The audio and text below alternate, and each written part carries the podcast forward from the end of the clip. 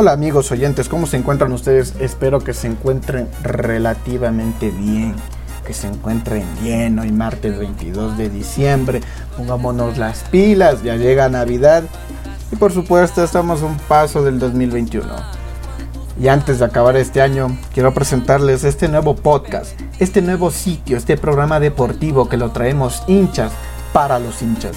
Nosotros somos los nuevos comunicadores, que no somos periohinchas que tratamos de hacer el periodismo como se debe de hacer, sin pelos en la lengua y sin consentimientos a nadie.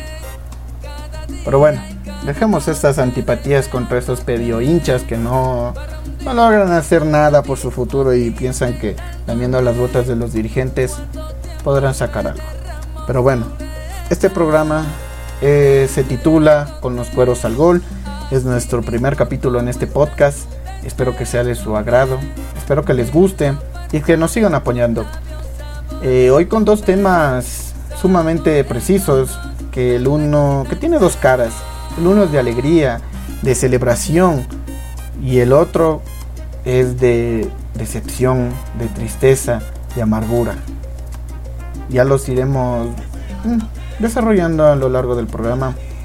Sin más Comencemos con el primer tema. El Club Deportivo Nacional cae al descenso por tercera vez en su historia. Es muy triste ver como un club tan grande con 13 títulos en su palmarés, el único vitricampeón del fútbol ecuatoriano, eh, da que pensar en cómo las dirigencias lo han echado a perder, alejando a los hinchas, contratando mal, despidiendo técnicos a lo que se puede, no pagando a sus empleados, no pagando jugadores. Aquí viene una de las preguntas. ¿Qué, han hecho esos últimos años los dirigentes cuando les quitaron las aportaciones del cuerpo militar? Que eran obligatorias y que se tenía que retirar. Claro que se tenía que retirar. Porque no era justo que con su plata se auspiciara un equipo. Es triste ver cómo las dirigencias son ineptas, incapaces de generar recursos. Tito Manjarres llegó a la presidencia y cometió uno de los grandes errores. Y también descendió el equipo y ustedes se preguntarán, solo son dos veces, son tres.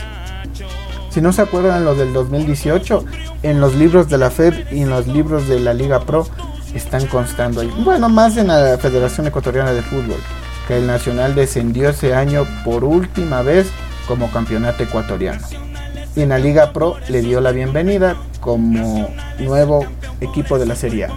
Eso ha provocado que tengamos un mal sabor en la boca. 2018 bajó, descendió y tuvo y aunque ustedes digan que no no descendió, pero tuvo tratamiento de, equipo de la Serie B. O sea, al Nacional tratarle como un equipo de Serie B es desastroso, es feo. Es como ver a, tu padre caminando en un bastón. es así, vele al Nacional. 13 títulos. Y, no se vengan acá los hinchas de la liga a hacerse los, los que jijiji estamos alegres, no. Recuerden que con ese equipo todavía son hijos de ese equipo, todavía lo son. Porque todavía creo que tienen dos o tres equipos, eh, tres partidos más que ustedes, ganados. Así que no se vengan a hacer los salsas. Ustedes también descendieron, no se los olvide. Y cuando ustedes en el 97, creo, ahorita no tengo las ideas tan claras, tenían 3, 4, 5 títulos, el Nacional iba por su décimo, por su décimo campeonato. No se les, no se les venga a olvidar, señores. Hablar del Nacional es hablar de la historia del fútbol ecuatoriano, donde salieron grandes jugadores a Europa, a México. Gracias a los logros que ha conseguido el Nacional, podemos dar cuenta de lo cuán grande es Nacional. O sea, ninguno hasta la actualidad ha logrado un vitricampeonato. Es el único equipo que ha dado una vuelta en el Monumental, aparte de Barcelona. O sea, ese grado de importancia que tiene aquí en el fútbol ecuatoriano es grande. Es muy grande. El Nacional, aunque haya perdido eh, esa gota de, de confianza que ha tenido, sigue siendo un grande. Y seguirá siendo un grande. Pase lo que pase señora Lucía Vallecilla, tendríamos que dar un paso al costado. ¿Ustedes creen, amigos oyentes, que la directiva debería ya de abandonar el barco, así como lo hizo el Jorge Yunda en su presidencia. Si bien es cierto que lo eligió el cuerpo militar, los hinchas son los que alimentan al club, los socios activos. Los hinchas lloran. Yo he visto amigos, familiares que lloran por el Nacional en esas condiciones. Porque si hubiera descendido peleando hasta el último, hubiera descendido con honor. Pero como, como perdió contra Orense, es de llorar. Y que le saquen a Pedrito Quiñones, quien se quejó en la semana anterior porque no les pagaron. Entiendan esto, señora Lucía Vallecilla, no les pagaron. Si firmaron los roles de pagos, fue por ayudar al club, porque aman la institución. No, no es por usted, no es por el ego suyo, no es porque usted sea presidenta, es por el nacional. Eso tiene que quedar en claro para usted, doctora Lucía Vallecilla.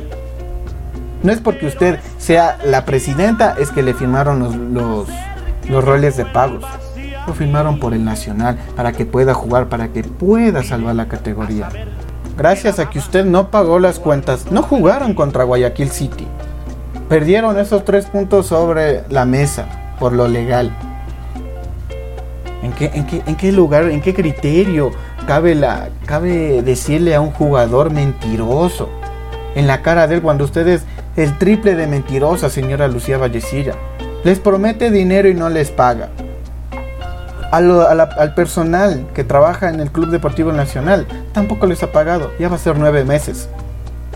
¿Qué ha pasado? Navidades también este año sin canastillas, sin comprar juguetes y que los niños se mueran de hambre sin, sin comer pavo, sin comer un cerdito. A ver, dígame, dígame, señora Lucía Vallecilla. Este programa lo hacemos porque nosotros sentimos el clamor popular de esos hinchas que están dolidos, que lloran en la mano del corazón. Si bien es cierto que ellos no van a apoyar al club del estadio, fue por su culpa y por la culpa del Tito Manjarres Lascano. Ya gracias a ustedes que les dijeron, es que no apoyan, es que ustedes solo vienen a criticar. A ver, entonces, ¿qué quieres? Ellos gozaron las mieles con el Nacional y como nosotros lo publicamos en nuestra página web, si me llevaste a la gloria contigo me voy al infierno. Eso es lo que siente el hincha del Nacional, amor por un club, por una pasión y les duele ver cómo están. Yo ya no digo nada más porque después me meteré en problemas. Y recién estoy comenzando con esta carrera periodística. Y me enferma ver cómo lo tratan al Nacional, tratarle como un equipo chico que no tiene perdón de Dios. Bueno, cambiamos de tema antes que me amargue en la tarde. Mañana juega Liga Deportiva Universitaria su segunda final contra Barcelona, ya que la primera se jugó en el 2005, en el torneo Apertura, que se jugó en ese entonces, que tenía apertura y clausura. Ese modelo se quedó hasta el 2006, cuyo campeón también fue el Nacional. Y me parece, me parece un partido atractivo que coge lo bueno de los dos planteles que vinieron después de una para larguísima por la pandemia. Liga cayó. Después de ganar la primera etapa y las últimas fechas empezó a, quedarse, a quedarse en la cuesta, a, a empezar a botar puntos, a dejar puntos en la cancha con rivales que en el papel eran más accesibles. Y perdió puntos ahí. Perdió contra Emelec en Casablanca. O sea, esos puntos llegaron a costarle a Liga Deportiva Universitaria que se quede con el título directamente. Por lo contrario, Barcelona ha hecho una segunda etapa excepcional. Una segunda etapa perfecta. Empató con el clásico del astillero. Y si lo hubiera metido el acelerador, hubiera ganado.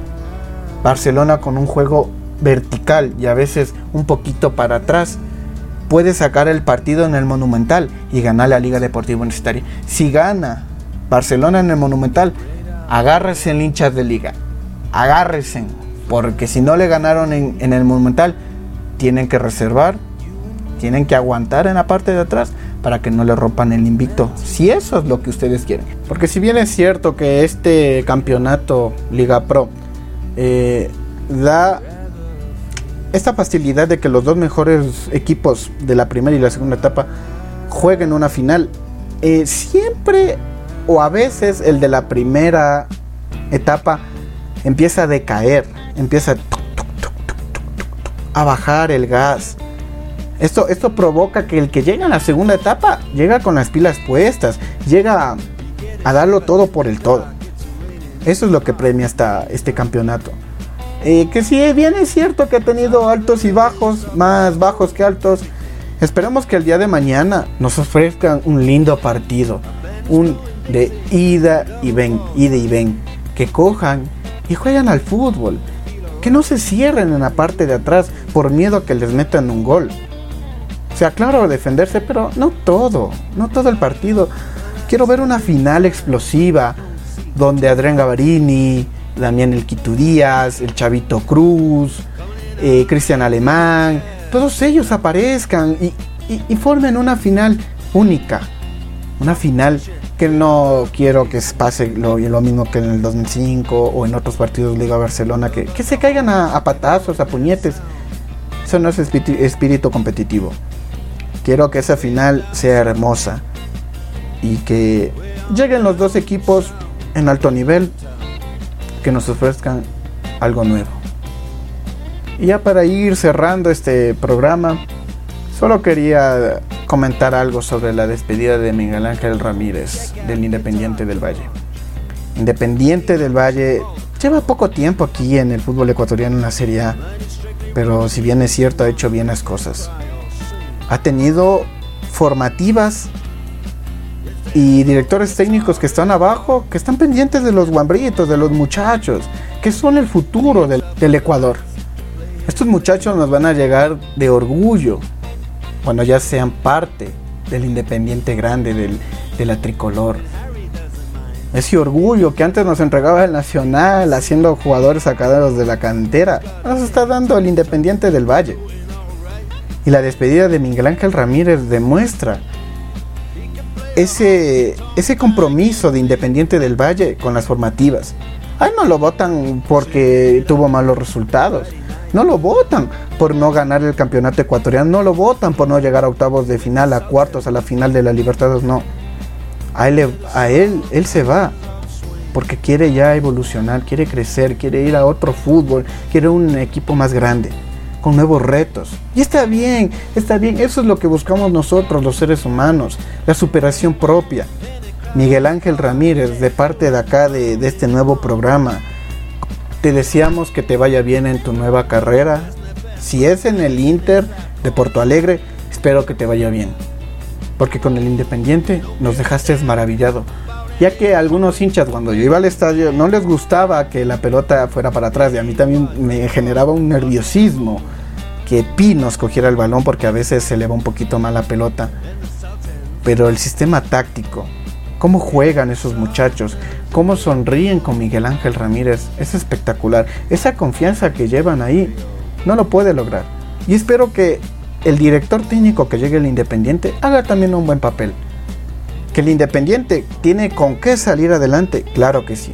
Y quién sabe, mañana puede ganar un campeonato ecuatoriano, otra sudamericana, ganar la Libertadores.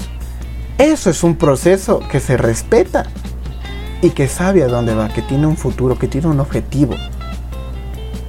Pero bueno, dejemos hasta aquí el programa de hoy. Les agradezco mucho a ustedes, amigos oyentes, que se hayan quedado hasta el final. Eh, cualquier novedad, cualquier inquietud, cualquier comentario positivo o negativo, están abiertos los comentarios. Sin más que decir, les agradezco por su amable compañía. Pa'lante siempre presumilde, si te vi no te conozco, a tu mamá le engañarás. Y recuerden, peor fue el Vietnam. Hasta la vista, baby. Todo esto es gracias a la cortesía de Luis Miguel Valdión Loza, eh, comentarista de la Radio Redonda Ecuador sin más que decir, que tengan una excelente noche y nos veremos hasta la próxima. Chao.